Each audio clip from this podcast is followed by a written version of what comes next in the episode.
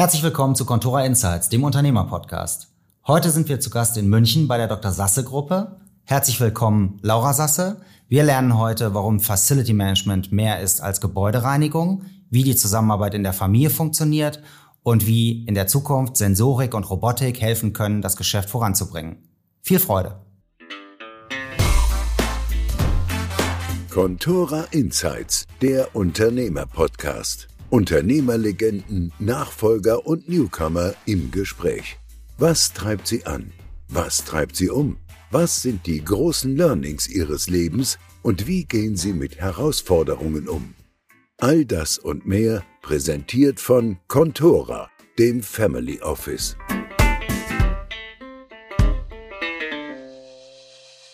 Die Dr. Sasse AG ist ein Komplettanbieter für Facility Management. Für alle Branchenfremden. Wie lässt sich euer Geschäft in Kürze zusammenfassen? Wir sind die, die die Liegenschaften am Laufen halten. Liegenschaften, was heißt das? Das sind Krankenhäuser, das sind Flughäfen, das sind Bürogebäude, das ist der öffentliche Personennahverkehr. Hier stellen wir sicher, dass die Klimaanlage läuft, dass gereinigt wurde, dass Sicherheitsdienstleistungen abgewickelt werden. Alles das, dass der Nutzer der Immobilie oder der Liegenschaft sich wohlfühlt. Mhm. Und gibt es Vorurteile, mit denen wir gleich am Anfang aufräumen können? Was heißt Vorurteil? Aber es, ich würde auf jeden Fall dafür plädieren, dass wir die Branche sichtbarer machen müssen. Mhm. Wir beschäftigen in der Branche über eine Million Menschen. Das sind Menschen mit vielen verschiedenen Qualifikationen, vom Diplomingenieur zur Reinigungskraft Menschen aus vielen verschiedenen Ländern. Und ähm, all diese Menschen, auch an den unterschiedlichen Standorten, wir sind sehr dezentral aufgestellt in der Branche, zusammenzuführen, das erfordert höchste Managementleistung. Mhm. Deswegen brauchen wir auch die Besten auf dem Gebiet. Mhm. Und es ist eine Branche, die enorme Aufstiegsmöglichkeiten bietet. Aufstiegsmöglichkeiten für Quereinsteiger, aber auch Aufstiegsmöglichkeiten im Bereich Management oder für Akademiker. Mhm. Ja, da, äh, da würde ich gerne später noch, noch mal näher drauf, äh, drauf eingehen oder, oder dich dazu verschiedene Sachen fragen. Ähm, aber vielleicht starten wir mal mit ähm, euch als Familie und ähm, äh, ihr seid ja wirklich ein klassisches Familienunternehmen und wie ich verstanden habe, ähm, bist du schon in ganz jungen Jahren mit dem Unternehmen auch in Kontakt gekommen und ich habe irgendwo gelesen, dass dein Vater dich auch schon, als du elfjährig warst, irgendwie vorgestellt hast als Nachfolgerin, so scherzhaft. Ähm, ähm, wie war denn das für dich? Also sozusagen von früh auf irgendwie diesen, dieses Thema Familie und Unternehmen war ja bei euch offenbar eins. Wie, wie hast du das erlebt und wie hat sich das vielleicht auch über die Jahre für dich gewandelt? Ich habe das immer sehr positiv erlebt. Das Thema Familienunternehmen, das Thema Firma war ein allgegenwärtiges, ein immer präsentes Thema, ein Thema am Küchentisch. Ähm, unsere Eltern haben von ihrem unternehmerischen Alltag berichtet. Meine Schwester Clara und ich, wir wurden von klein auf, ähm, schon noch viel früher als elf, glaube ich, ähm, mitgenommen, mitgenommen zu Firmenfeiern, ähm, zu ähm, ja auch Begegnungen beim Kunden, zu Mitarbeitenden Jubiläen und so weiter.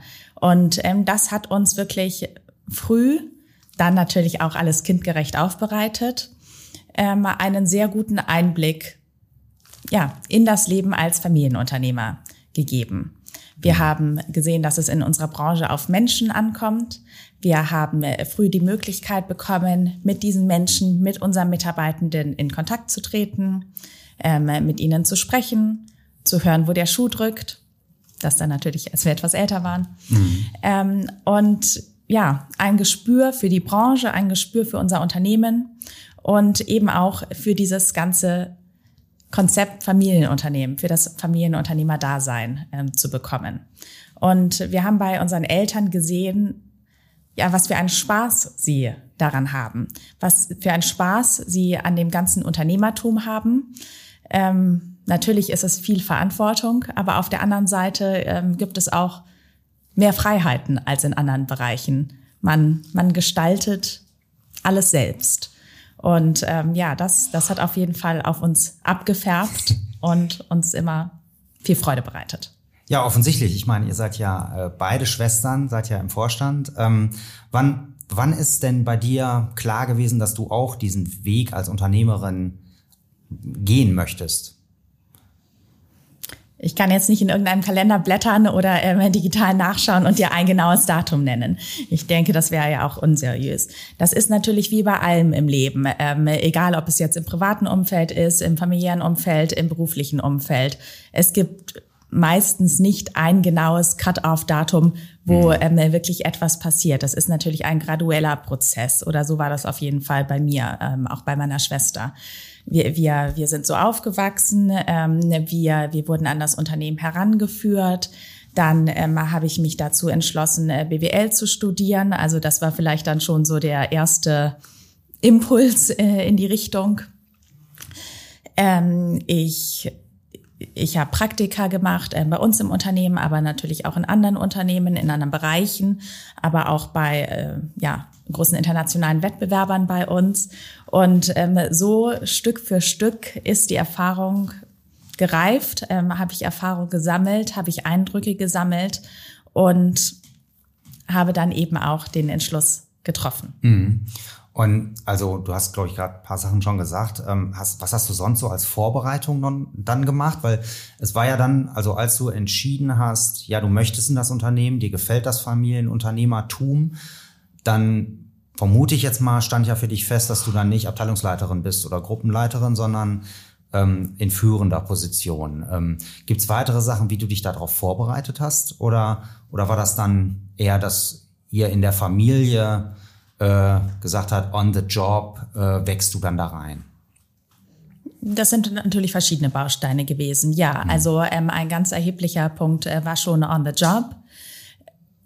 Gerade, äh, ja, gerade wenn man den Entschluss äh, trifft, eben in das eigene Unternehmen reinzugehen, ähm, dann ähm, denke ich, dass das schon ganz erhebliche ähm, positive Punkte auch ähm, mit sich bringt. Mhm.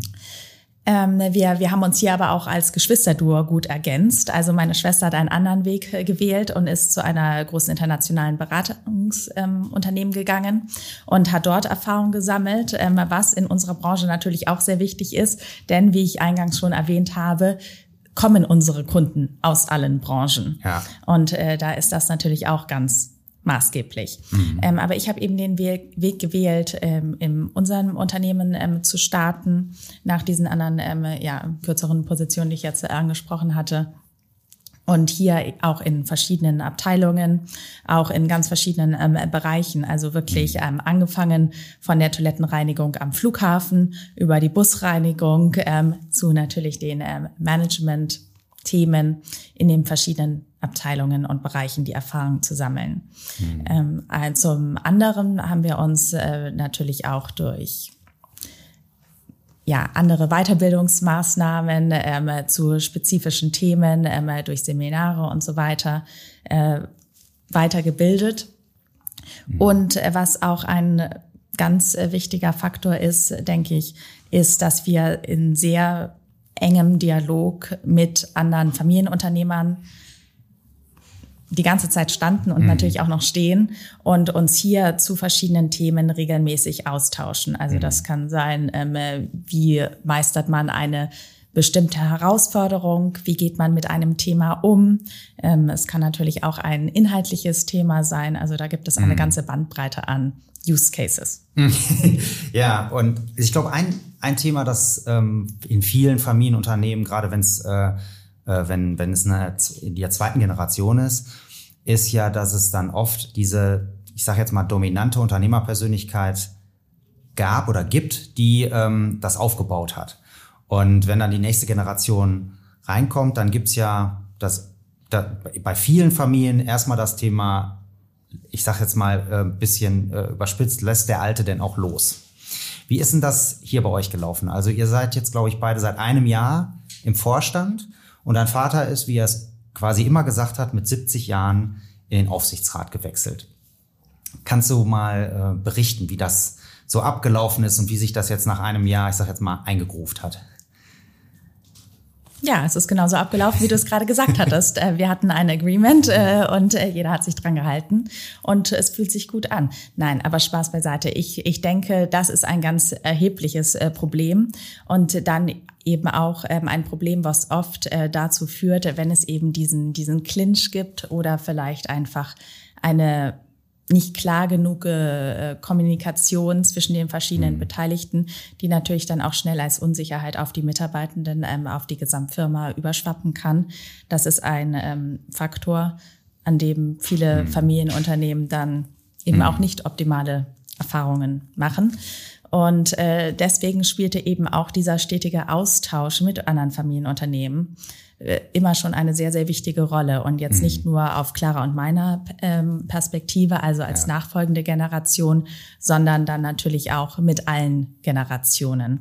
Mhm. Hier haben wir viele Themen eben, die wir woanders dann gehört haben, auch ganz offen in der Familie besprochen um so durch sehr klare Kommunikation und äh, sicherstellen, dass alle Beteiligten eben auch das Gleiche möchten, die gleichen Erwartungen haben, äh, und ja, in dem Zusammenhang, also wir hatten auch nie, mein Vater hat jetzt keinen Hehl daraus gemacht, dass er sich sehr freuen würde, wenn äh, die Dr. Sasse Gruppe ein Familienunternehmen nicht nur dem Eigentum nachbleiben würde, sondern eben auch der, der aktiven Führung. Also wenn meine Schwester und ich aktiv mhm. in, in der Führung des Unternehmens mitarbeiten würden. Aber auf der anderen Seite haben unsere Eltern uns auch nie äh, in irgendeiner Art und Weise dazu ähm, gezwungen oder uns eingebremst. Also uns wurden immer alle Wege und Türen offen gelassen.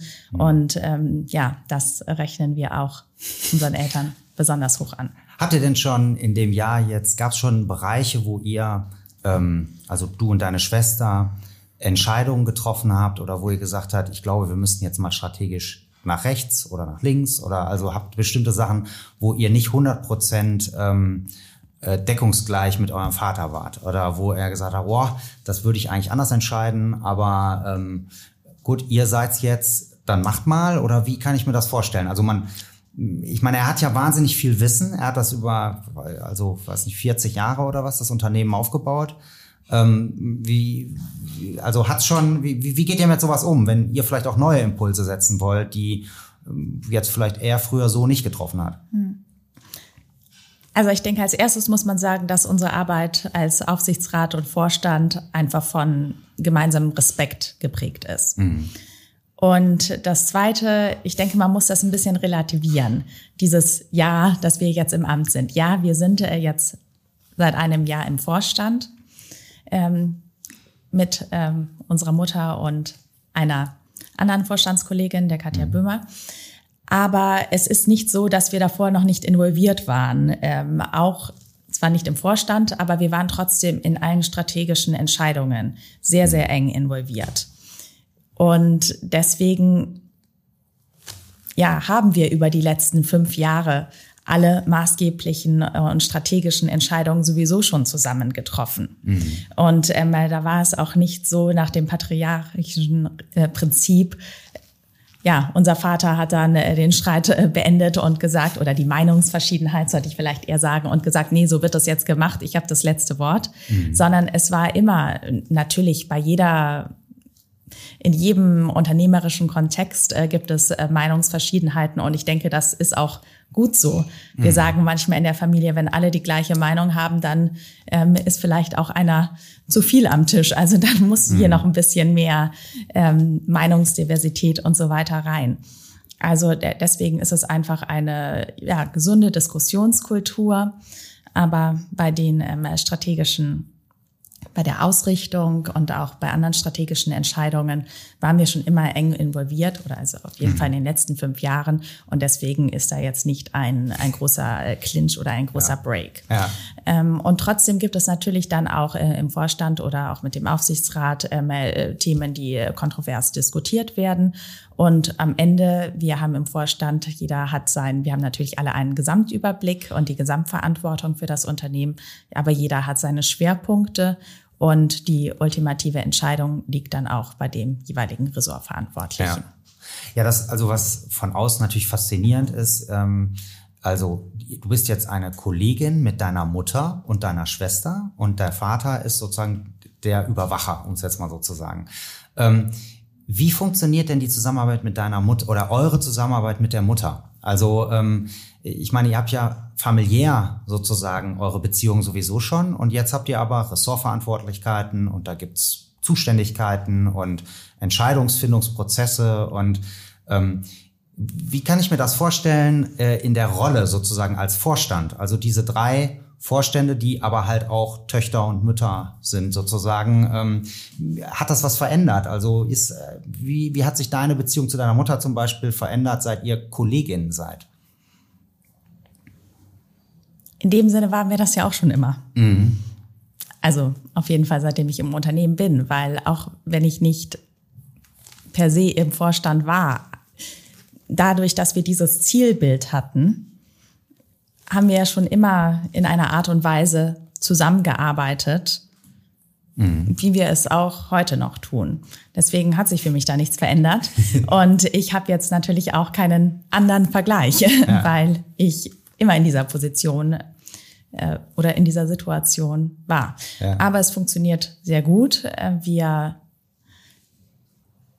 ja, ich habe natürlich schon gesagt, dass es im Familienunternehmen, äh, dass man privates und äh, berufliches äh, wenig trennt. Mhm. Und das stimmt auch. Also wir reden auch am Wochenende beim Abendessen dann ähm, über ein ja, ein Thema, was uns im Unternehmen gerade beschäftigt, aber mhm. dann vielleicht eine halbe Stunde später auch wieder über äh, private Themen. Ja. Also es ist nicht schwarz und weiß getrennt. Es ist wie ein Fußball, wo es verschiedene Felder gibt, aber Mhm. Nur mit den weißen Feldern wäre der Fußball auch nicht der Fußball. Und deswegen ja. ist es dieses, äh, dieses Gesamtpicture. Ja, Aber trotzdem ähm, äh, gelingt es uns natürlich, äh, ja, wenn wir jetzt äh, komplett im unternehmerischen Kontext sind äh, und da Entscheidungen getroffen werden müssen, ähm, da verschiedene Argumente auf den Tisch geholt werden müssen, ähm, da spezielle Herausforderungen anstehen und so weiter, dass wir auch da ganz sachlich äh, drüber diskutieren und argumentieren und ja, andere Perspektiven, andere Meinungen einholen und äh, ja, da eben nicht mhm. äh, dann auf die, auf die emotionale Ebene abrutschen. ja, das Interessante ist ja, ähm, jetzt in dem Fall hast du ja auch keinen Vergleich, aber ihr, man könnte ja auch sagen, ihr habt hier bei der Dr. Sasse Gruppe auch ein Diversity-Problem, weil ihr sind seit vier Frauen im Vorstand, äh, ist ja auch sehr ähnlich.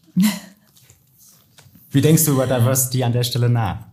Also ich betrachte das im Gesamtunternehmen und da sind wir sehr divers aufgestellt. Nicht nur was das Geschlecht äh, betrifft, äh, mit 40 Prozent Frauen in Führungspositionen mhm. im Gesamtunternehmen und ähm, 60 Prozent Frauenquote im Gesamtunternehmen. Aber auch ähm, wenn ich ähm, mir Qualifikation, was ich ja schon gesagt hatte, da sind wir sehr divers aufgestellt. Mhm. Alter, Herkunft. Mhm. Wie, wie, also ähm, ich kann mal sagen, wie, wie ich darüber nachdenke. Ähm, ich finde diese ganzen Themen wie jetzt irgendwie Geschlecht oder Herkunft und, und, und auch Alter sind ja eigentlich ähm, Annäherungen an das Thema, guckt man eigentlich unterschiedlich auf die Welt. Oder also sozusagen, was, was man ja eigentlich will, ist Diversity, Diversity of Thought. Ähm, oder, oder Cognitive Diversity. Ähm, wie, wie, ähm, also und, und sozusagen eine Frage, die wir uns bei unserem kleinen Unternehmen immer stellen, ist, ähm, wie kriegen wir das, wie verstärken wir das sozusagen, wie kriegen wir das hin? Weil ja immer die, die, die Überlegung ist, wenn man viel Unterschiedlichkeit hat, dann führt das schon zu, dann ist das vielleicht insgesamt ein bisschen anstrengender, also vor allem, wenn man unterschiedlich denkt. Aber es müsste eigentlich zu einem besseren Ergebnis führen. Man muss das bloß äh, dann ordentlich moderieren oder eben ins Ziel bringen. Wie, wie denkst du darüber nach, beziehungsweise wie macht ihr das hier bei der Dr. Sasse Gruppe? Ja, also das sehe ich genauso und ähm, deswegen setzen wir eben auch auf gemischte Teams. Mhm.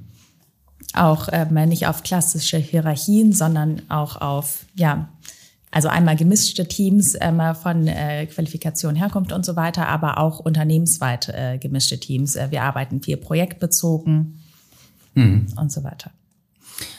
Ähm, ja, vielleicht noch mal zu der ähm, Beziehung mit deiner Schwester. Also ihr habt ja die Aufteilung, ähm, deine Schwester ist wenn ich es verstanden, richtig verstanden habe, für den Vertrieb zuständig und du für Finanzen und Digitales.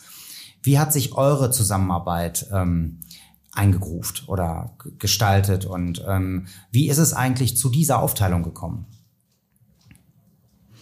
Also ja, zum einen äh, verantworten wir im Vorstand natürlich alle Bereiche. Mhm. Aber trotzdem hat natürlich jeder seine ähm, bestimmten Vorlieben, ähm, auch seine bestimmten Fähigkeiten.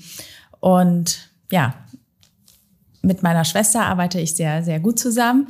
Sie hat eine große Vorliebe für den Bereich äh, Vertrieb. Sie hat auch äh, Organisationspsychologie studiert, Master in Organisationspsychologie gemacht, was beim Thema Vertrieb natürlich auch mhm. nicht schadet. Mhm. Und ja, ihr macht es sehr Spaß, ähm, da aktiv auf Kunden mhm. zuzugehen. Äh, aber wie gesagt, wir nach außen hin wirkt das, glaube ich, nach einer viel größeren Trennung, als es wirklich intern ist. Mhm. Also wie gesagt, jeder hat natürlich ähm, sein Ressort, aber wir arbeiten hier gemeinschaftlich. Äh, wir sind äh, stetig im Austausch über alle Themen, so dass jeder auch eben über andere Themen der anderen informiert ist. Wir sind ähm, auch, natürlich bin auch ich oder auch sind auch die anderen Vorstandsmitglieder in ähm, stetigen Kontakt mit Kunden. Mhm. Aber ja. Also es war die, die natürliche Aufteilung, das, das so zu machen. Genau.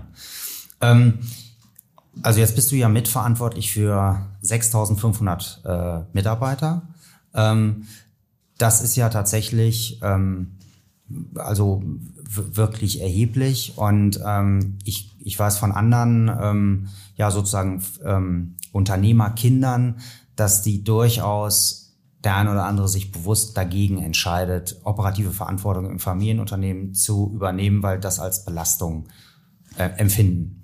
Ähm, wie gehst du, also ähm, ich kann total verstehen, dass du äh, sagst, das Gestalten und das Unternehmerische, das hast du immer schon als positiv erlebt.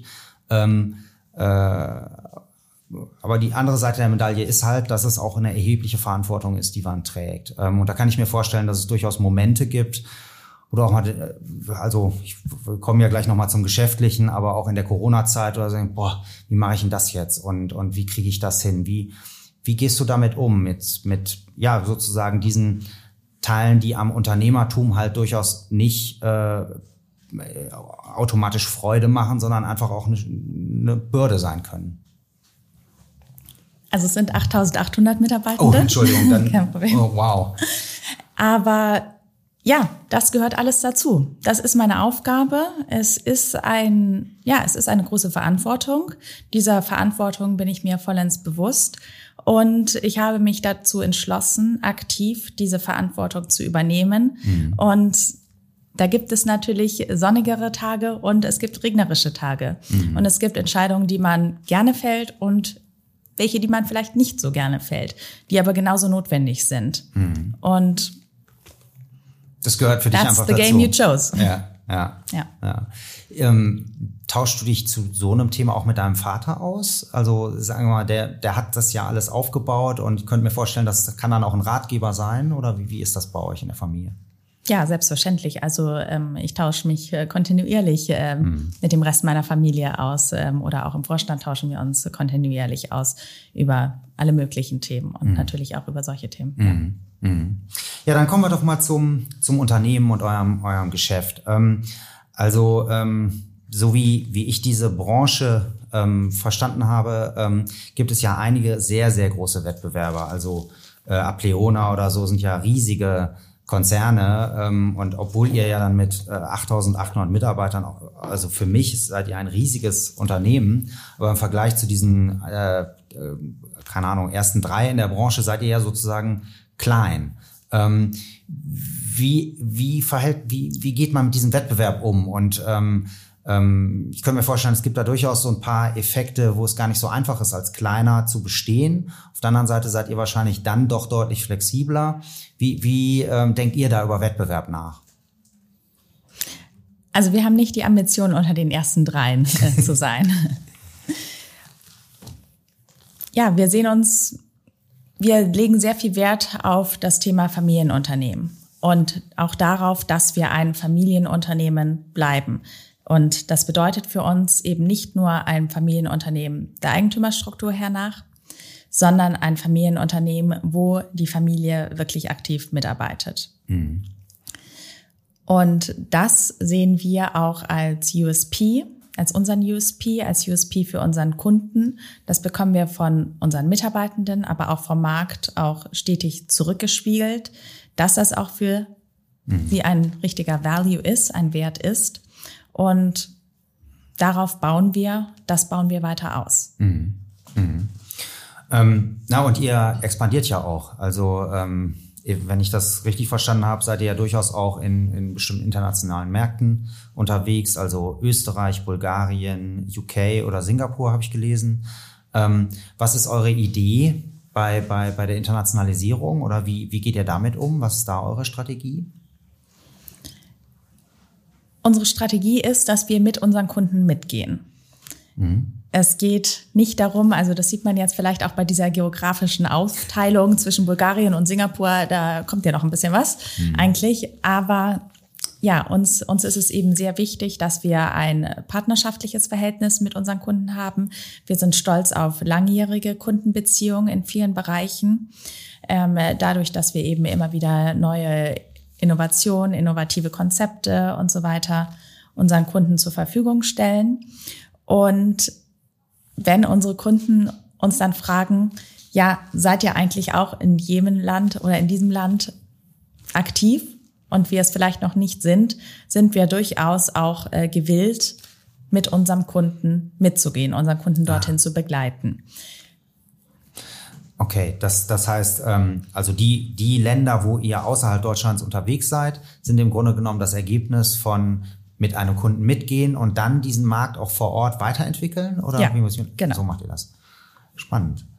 Ähm, ja, du bist ja zuständig für Digitalisierung und ähm, da kann man ja auch wirklich ähm, viele, ähm, ja, wie soll ich sagen, innovative Konzepte äh, sehen. Also ich sag mal ein paar ähm, Schlagworte. Also ihr arbeitet mit Sensorik, Robotik, Predictive Maintenance ist ein Thema, aber ich habe gelesen auch Augmented Reality.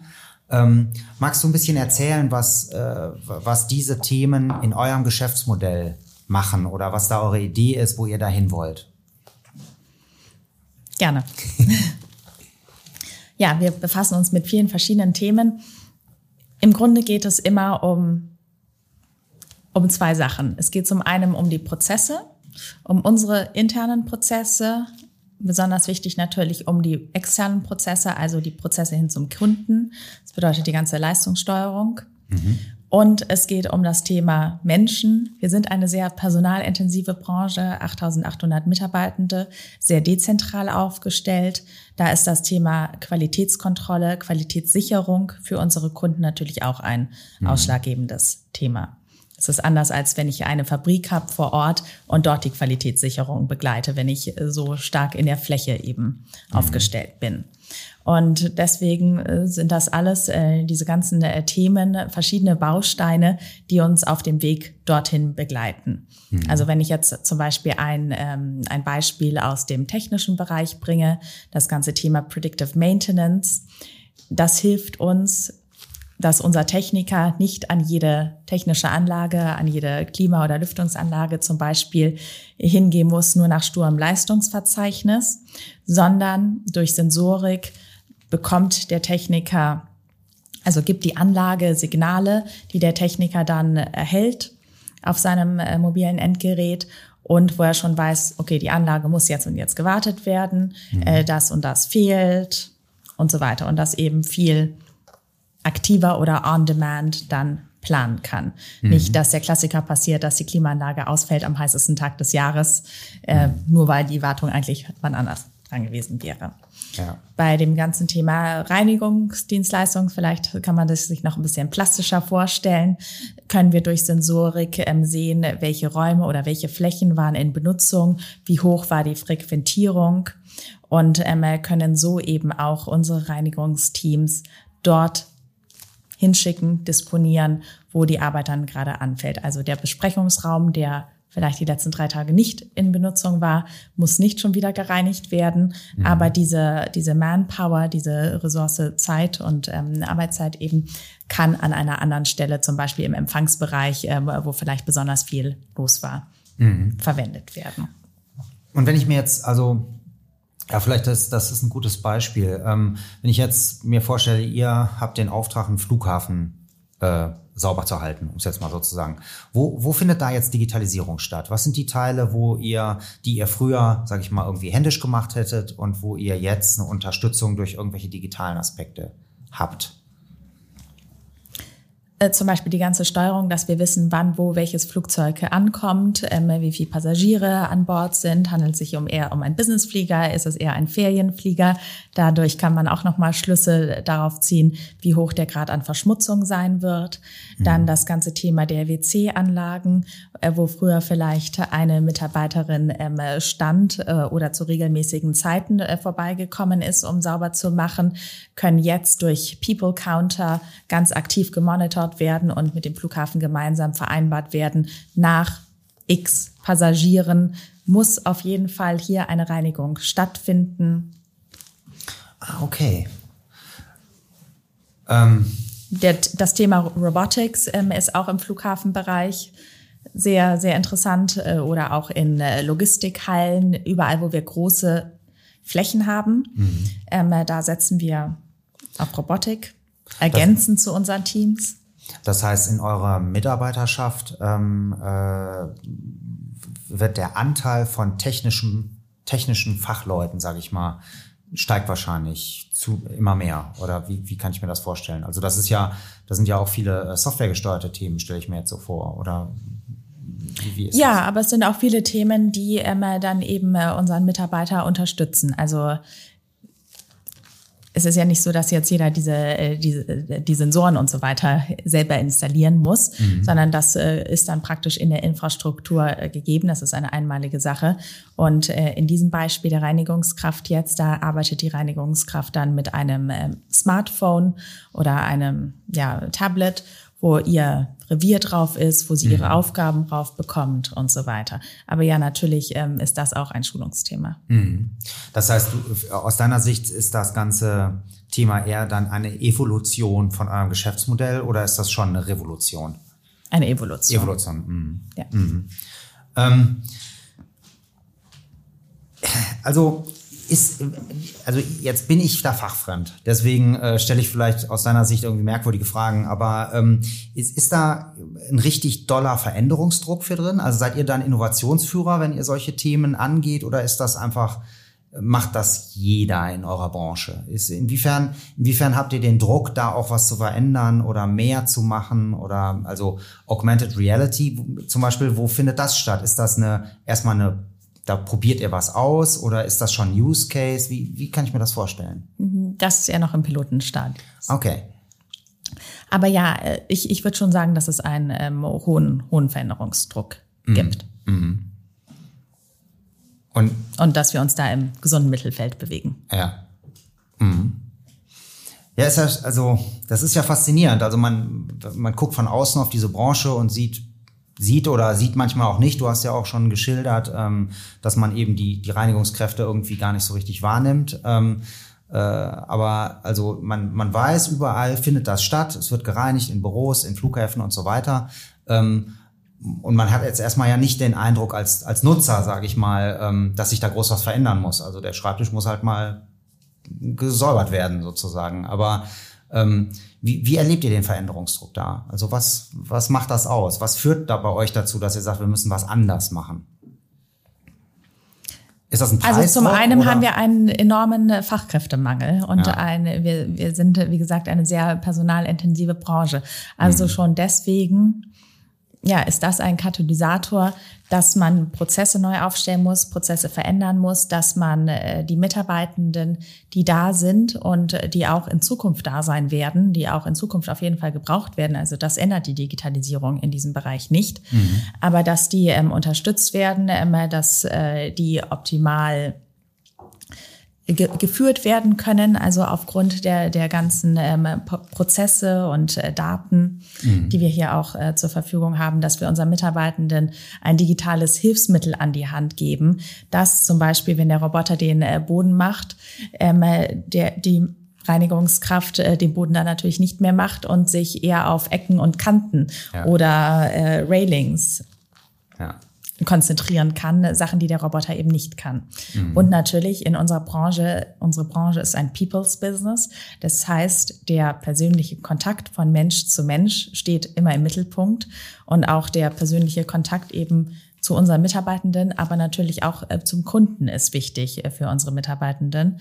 Und äh, durch diese Routinetätigkeiten, die wegfallen oder die durch die Digitalisierung anders erledigt werden können, ja, findet zum einen eine Aufwertung der Tätigkeit für unsere Mitarbeitenden statt und zum anderen gibt es eben auch mehr Zeit für diese Themen. Mhm. Ja, du sagtest am Anfang ja, ähm, dass es auch eine Branche ist mit enormen Aufstiegschancen. Ähm, wie macht ihr das hier? Wie, wie managt ihr diese, diese Laufbahn in eurem Konzern? Also, Kannst du das noch ein bisschen konkreter ja, ja, Also ähm, äh, ich, ich sag mal, wahrscheinlich an der einen Seite beschäftigt ihr durchaus auch einige eher ungelernte äh, äh, Leute, die dann wahrscheinlich über so Teamleiter-Geschichten äh, eben sozusagen in andere Aufgaben kommen. Ähm, ähm, aber ähm, äh, dann habt ihr diesen technischen Teil, habe ich verstanden. Der, der, da kann ich mir vorstellen, dass natürlich auch äh, große Herausforderungen sind. Aber also, ähm, wenn du sagst, es, ihr seid in einer Branche, die besonders ähm, viele Aufstiegschancen bietet, dann frage ich mich natürlich, wieso eigentlich? Also, wo, woran machst du das fest? Wo, woran merkt man das? Oder vielleicht auch in eurer Firma? Also zum einen haben wir eine Sassa-Akademie. Wir legen mhm. sehr, sehr viel Wert auf das ganze Thema Aus- und Weiterbildung. Und wir gehen hier ja nicht nach dem Gießkannenprinzip vor, sondern wir gehen wirklich auf den individuellen Mitarbeitenden zu. Wir, wir schauen uns an, ähm, wie ist das? Ähm, wie sind die Ambitionen? Es gibt natürlich äh, regelmäßige Kontakt zu der Führungskraft. Es gibt äh, regelmäßige Gespräche, wo solche Themen besprochen werden. Es gibt ähm, ja Weiterentwicklungskonzepte und Formate.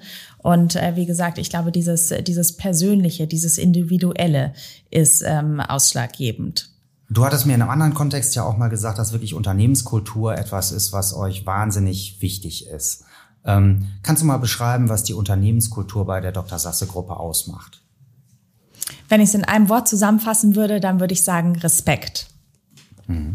Aber nochmal auf das andere Thema zurückzukommen, da würde ich wirklich sagen, jeder, der etwas aus sich machen möchte, der den Mut hat, der die Lust hat, etwas aus sich zu machen, der ist bei uns richtig und der kann das auch machen. Dem werden alle Chancen und Möglichkeiten geboten. Der wird hier auch explizit unterstützt. Hm. Ja, also das ist ja geradezu ein Aufruf, sich zu bewerben. ähm, aber vielleicht, ähm, äh, wenn wir nochmal ähm, auf das Geschäftsmodell gucken, da muss, ähm, da würde mich interessieren, also jetzt im Zuge der Corona-Krise äh, äh, kam eben Homeoffice und all diese Sachen. Das müsste doch eigentlich ähm, Auswirkungen auf euer Geschäftsmodell haben. Also wie, wie ähm, äh, sozusagen, wie, wie erlebt ihr das? Was sind eure Ideen, wie ihr zum Beispiel mit dem Homeoffice-Trend umgeht? Also irgendwie die Auslastung in den Büros ist geringer. Was, was, was bedeutet das für euch? Müsste man dann eigentlich weniger reinigen oder ähm, wie geht ihr damit um? Wie habt ihr vielleicht auch durchaus, ähm, wie habt ihr das in der Krise erlebt und was habt ihr daraus gemacht? Also ja, das, das sind natürlich Themen, mit denen wir uns beschäftigen. Ähm, da spielt dann zum Beispiel Service on Demand, was ich vorhin schon erklärt habe, eine ganz erhebliche Rolle.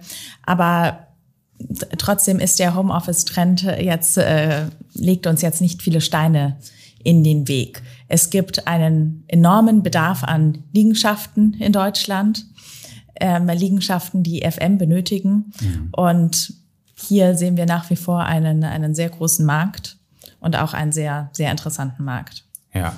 Und da könnt ihr mit eurem Ansatz dem ein oder anderen großen Wettbewerber vielleicht auch äh, ein paar, wie soll ich sagen, Aufgaben abnehmen. Oder gewinnen. Genau. da ist dann deine Schwester im Lied ja. und macht Vertrieb. ähm, ja, vielleicht, ähm, wir haben ja schon eben einmal kurz über das Thema Internationalisierung und, und Wachstumschancen gesprochen. Ähm, vielleicht da nochmal explizit, was, was ist aus deiner Sicht, wenn du jetzt auf die nächsten 20 Jahre guckst, was In welchem Bereich siehst du die größten Wachstumschancen für euch als Unternehmen und dann vielleicht auch, was sind so die, die Ecken, wo du sagst, das wird eine Herausforderung, da müssen wir ja noch äh, die ein oder andere Nuss knacken? Ich sehe im Bereich der Industrie große Wachstumschancen. Da konzentrieren wir uns natürlich besonders gerne auch auf deutsche Familienunternehmen. Mhm. Dann sehe ich im ganzen Bereich öffentlicher Personennahverkehr, also sprich Bus, Bahn, auch Eisenbahn, äh, U-Bahn, aber auch natürlich im Aviation-Bereich, also Flughäfen, ähm, großes Potenzial. Und bei dem Thema ESG-Beratung für unsere Kunden. Wir kennen die Objekte, die Liegenschaften so gut wie unsere Kunden. In manchen Fällen vielleicht sogar dann noch besser, dadurch, dass wir die technischen Anlagen betreuen. Wir haben die Daten und wir helfen unseren Kunden hier gerne auf dem Weg zur Klimaneutralität. Ah, das ist äh, spannend. Vielleicht, also da können wir da, kannst du das noch mal ein bisschen ausführen? Also ähm, sind das dann vor allem auch ähm, so, so, äh, also Heizkosten senken und solche Themen mhm. oder oder oder Dämmung oder oder in welchem Bereich? Also ist das sehr quasi ESG in Richtung Immobilienmanagement oder oder wie, wie kann ich mir das vorstellen? Was macht ihr da genau? Was bietet ihr da an? Ja, also eigentlich alles rund um die Immobilie. Mhm. Es, es, es, es, es fängt an ähm, bei, bei der Heizung, ähm, bei der Lüftungsanlage, dadurch, dass die Anlagen eben optimal gewartet sind, ähm, dass der Energieverbrauch gesenkt wird. Es hat mit der Beleuchtung zu tun. Es hat äh, natürlich auch mit den Reinigungsmitteln zu tun, ähm, die im Objekt äh, verwendet werden. Aber wir können unseren Kunden auch komplette Nachhaltigkeitsberichte erstellen. Okay. Das, äh, das, äh, da hätte ich jetzt gar nicht erwartet. Das ist ja, also das ist ja ein Bereich, der müsste ja dann auch deutlich steigen bei euch. Das heißt, da, da versprecht ihr euch Wachstum. Davon gehen wir aus, ja. Ja. Und gibt es bestimmte Länder, wo ihr denkt, äh, also du hast ja gesagt, ihr geht mit Kunden mit, aber dass, dass ihr euch vorstellen könnt, äh, also was, was sind sozusagen die Next Steps? Was habt ihr da vor? Wir intensivieren das jetzt erstmal in den Ländern, wo wir schon vor Ort sind. Ähm, also durch diese Beispiele, die ich gerade mhm. gebracht habe, durch die, durch die anderen ähm, Segmente noch oder durch eine Vertiefung in den Segmenten, wo wir schon sind. Und äh, wir haben ja sehr gute Erfahrungen gemacht mit dem ganzen angelsächsischen Bereich, also sprich UK, aber auch ähm, wenn ich jetzt Richtung Singapur gucke, mhm. was natürlich auch auf einer auf einem angelsächsischen System ähm, fußt, egal ob man sich jetzt die Mentalität vor Ort anguckt oder ob man sich eben auch ähm, ganz konkret ähm, das Rechtswesen anguckt, was natürlich schon erhebliche Vorteile dann auch bringt, wenn man in einem neuen Land, in einer neuen Kultur ist, mhm. aber trotzdem noch, ja, Ähnlichkeiten ja. Ähm, zu den heimischen Gefilden äh, verspürt, ja. sozusagen. Ja, wunderbar. Also ähm, aus meiner Sicht, ihr seid ein, ein, ein, ein, so ein typisches Beispiel, wo man sieht, dass in Bereichen, wo man es jetzt gar nicht vermuten würde, unbedingt plötzlich Familienunternehmen unheimlich erfolgreich sind und und tolle Arbeitsplätze anbieten. Und ähm, ja, da wünsche ich euch natürlich alles Gute dabei weiter. Ähm, aber ich habe ja immer noch meine Schlussfragen, die würde ich dir natürlich gerne noch stellen. Ähm, und zwar ähm, ich meine, wir hatten jetzt viel über, über die äh, Entwicklung bei euch im Unternehmen und die Bedeutung von verschiedenen Personen besprochen. Ich bin mal gespannt, was du auf meine erste Frage sagst, nämlich ähm, die Frage nach dem besten Ratschlag, der dir je gegeben wurde. Start young, work hard and always trust in success. Und woher, von wem kam der Ratschlag? Von meinem Vater. Ja, ja. Ähm, das ist lustig ähm, weil meine zweite Frage ähm, äh, habe ich mir extra überlegt, äh, würde ich nicht nach deinem Vater fragen, nämlich ähm, was war äh, das, was du von deiner Mutter gelernt hast? Also ich habe natürlich ganz viel von meiner Mutter gelernt in den letzten 33 Jahren. Diplomatie. Diplomatie, ja. Ja, und vielleicht als, als Abschlussfrage, ähm, äh, ja, du weißt ja, wir sind ja ein Family Office und beschäftigen uns vor allem äh, mit vielen Fragen rund um das Vermögen. Ähm, und unser Claim lautet entsprechend ja auch äh, Vermögen verstehen. Ähm, daher die Frage an dich, was bedeutet Vermögen für dich ganz persönlich? Unabhängigkeit. Vielen Dank, Laura. Das hat großen Spaß gemacht. Ähm, ich glaube, es gibt viele Familien, die können, äh, gerade was das Thema Nachfolge angeht und wie man das respektvoll und gut innerhalb der Familie hinkriegt, wahnsinnig viel von dir lernen. Und äh, ich vermute, du wirst auch schon viel gefragt von anderen Nachfolgerinnen, wie ihr es denn gemacht habt. Und ähm, ja, da glaube ich, können viele von euch einiges lernen und ähm, wünsche ich euch weiter alles Gute. Vielen Dank.